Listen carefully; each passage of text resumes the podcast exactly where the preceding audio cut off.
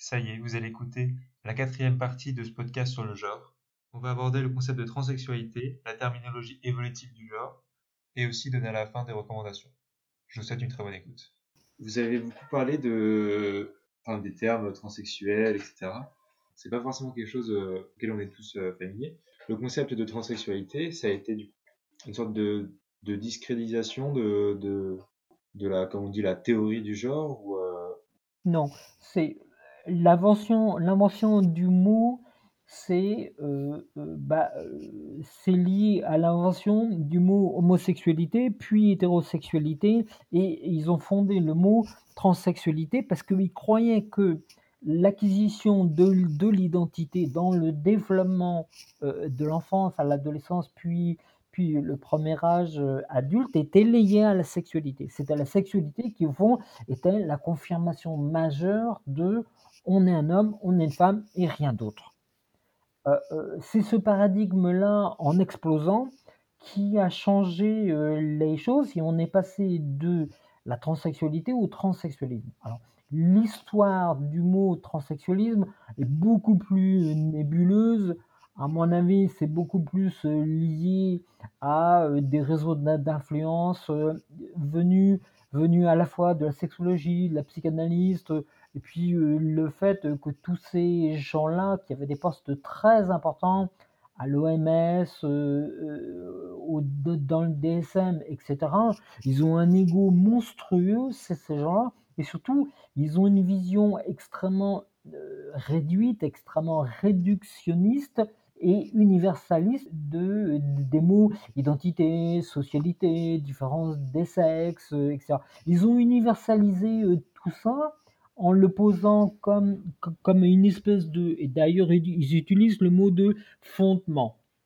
Au fondement des civilisations, au fondement de la relation, eh bien, il n'existe que des hommes et des femmes. Ce qui lie, ce qui lie de manière euh, structurelle euh, euh, le fait de la civilisation humaine au fait qu'il y a deux sexes et donc deux genres, et que c'est un fait universel. Ils, ont même inventé l'expression d'invariant anthropologique pour prouver que cette relation duelle et dualiste entre hommes et femmes, eh bien, c'était dans toutes les sociétés, euh, euh, à toutes les époques. Or, or c'est faux. L'anthropologie, elle a toujours démenti euh, cette, cette chose-là, à commencer par la principale, la fondatrice de l'anthropologie comparée, Margaret Mead, dans les années 20 et 30, euh, elle dit quelque chose de, fabuleux euh, dans son livre euh, Princeps, Mœurs et sexualité en Océanie.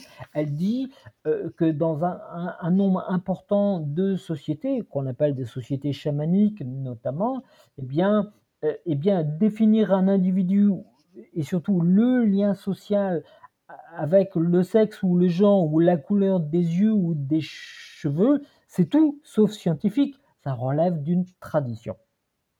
Voilà. Donc, euh, méfiance quand on utilise tous ces concepts-là en, décontextualisant euh, sous prétexte d'universalité ou d'invariant anthropologique. Je ne sais pas s'il y, a encore des choses dont vous voulez parler euh, pour cet épisode-là. Euh, on, va, sûrement en faire d'autres.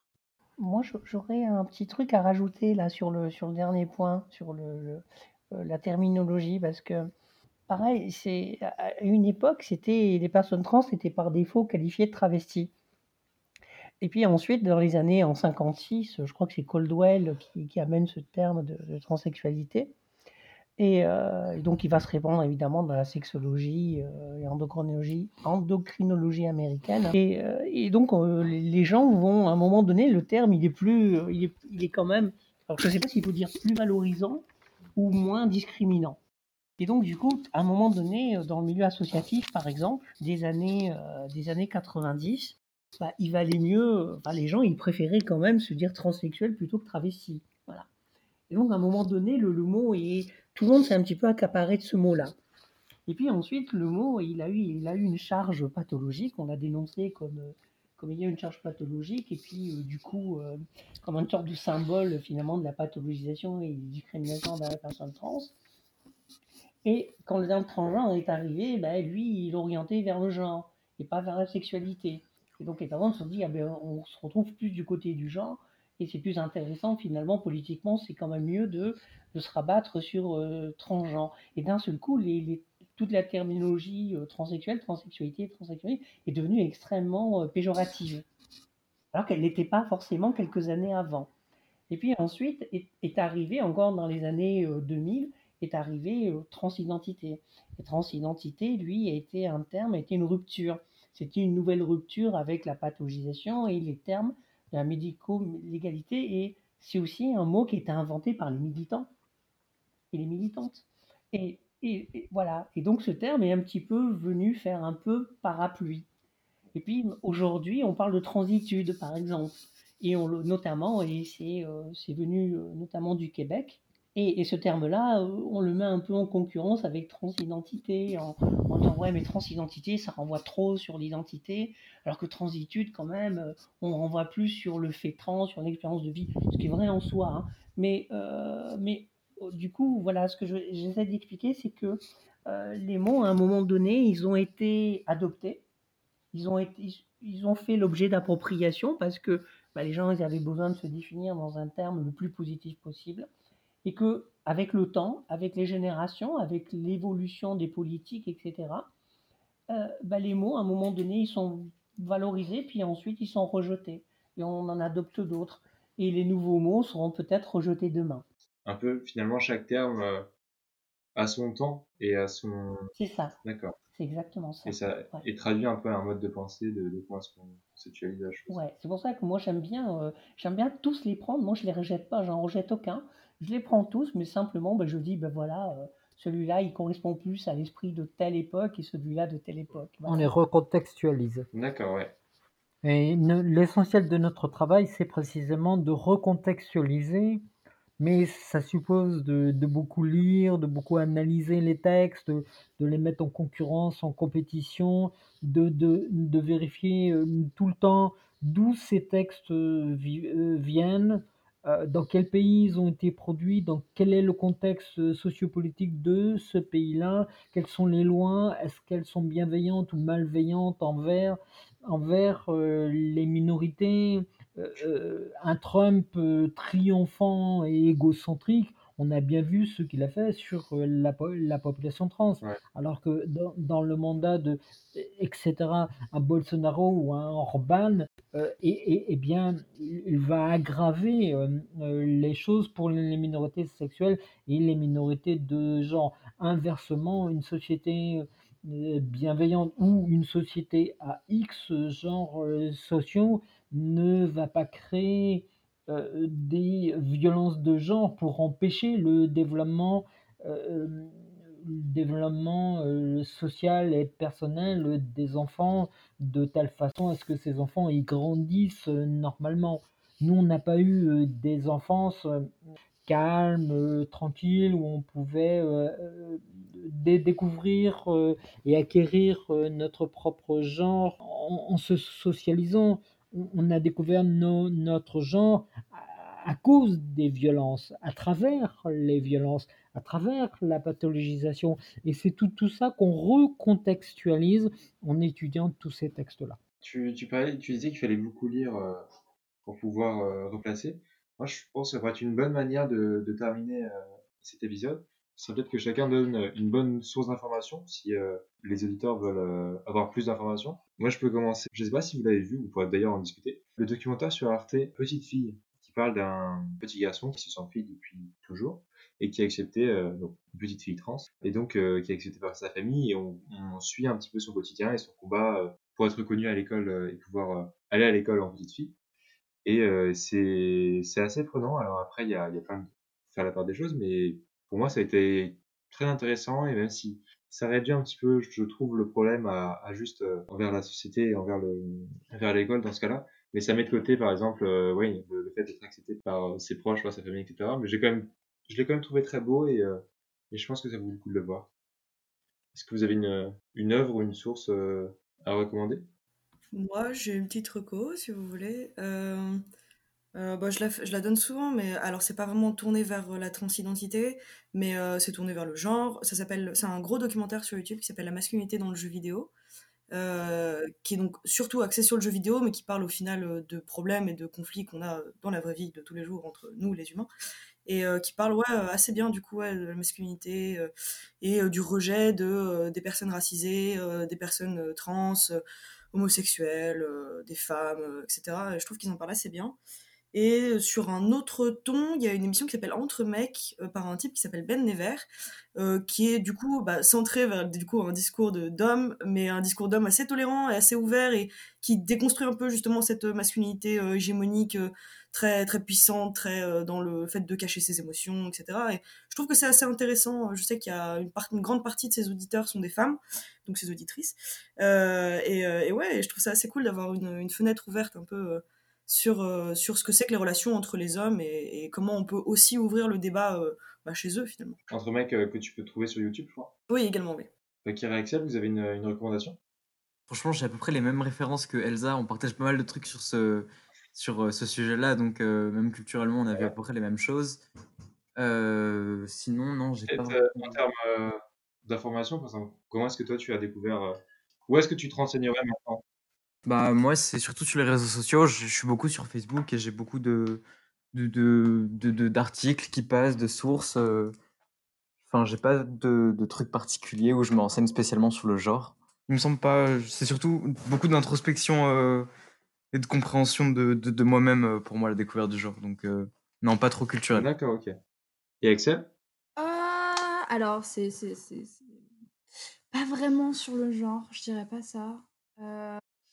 J'ai une, euh, une vidéo de Dans ton corps, euh, sur, euh, les transidentités, du coup, qui est bah, principalement qui parle de la transition physique parce que généralement, bah, ça va être les questions que les gens vont avoir, enfin les questions principales que les gens non informés vont avoir et qui sont pas forcément, bienvenues, de poser à à des personnes trans parce que tout le monde n'est pas tout le monde n'a pas forcément envie de répondre à ces questions, forcément envie d'expliquer etc., ce genre de choses.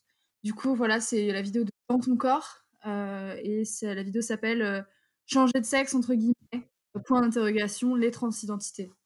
Et il explique évidemment hein, que euh, les transidentités, ça ne se réduit pas à juste changer de sexe, etc. Donc pour le coup, c'est vraiment. je me rappelle, j'ai eu une très très bonne surprise en voyant cette vidéo et du coup, généralement, je redirige les gens vers cette vidéo quand j'ai la flemme d'expliquer. Disponible sur YouTube aussi. Tout à fait, ouais. Karine, Maud, est-ce que vous avez quelque chose à, à recommander peut-être en lecture euh? Euh, alors, euh, bah, en fait, j'ai peut-être deux trucs, alors très, très, très égocentrés. C'est vrai que vous avez écrit des alors, donc le premier, en fait, en fait c'est un montage en six parties sur YouTube qui s'appelle Garo Trans 2.0.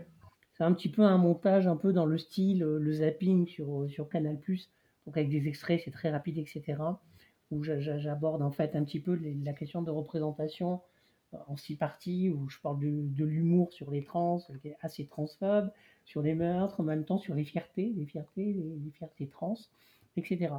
Et les autres choses, ben, en fait, c'est des choses que j'ai essayé de produire, hein, euh, ce que j'appelle des savoirs situés. Alors, je, le dis vraiment dans une approche féministe, des savoirs situés trans et voilà, je, je, travaille beaucoup sur la question de représentation, mais aussi sur les politiques féministes. Euh, euh, globale, donc les, conflits, mais aussi les alliances entre les personnes trans et féministes. Voilà, c'est des choses qu'on trouve sur, sur Internet. Donc, euh, euh, je crois que j'ai écrit trois bouquins en solo. Mhm. J'ai dû encore donner une dizaine et j'ai à peu près une trentaine d'articles. Donc, bon, ça manque pas. Ouais, bien sûr. Il y a de quoi. Donc, tu parlais de Garo Trans disponible pareil sur YouTube. Ouais. Ok.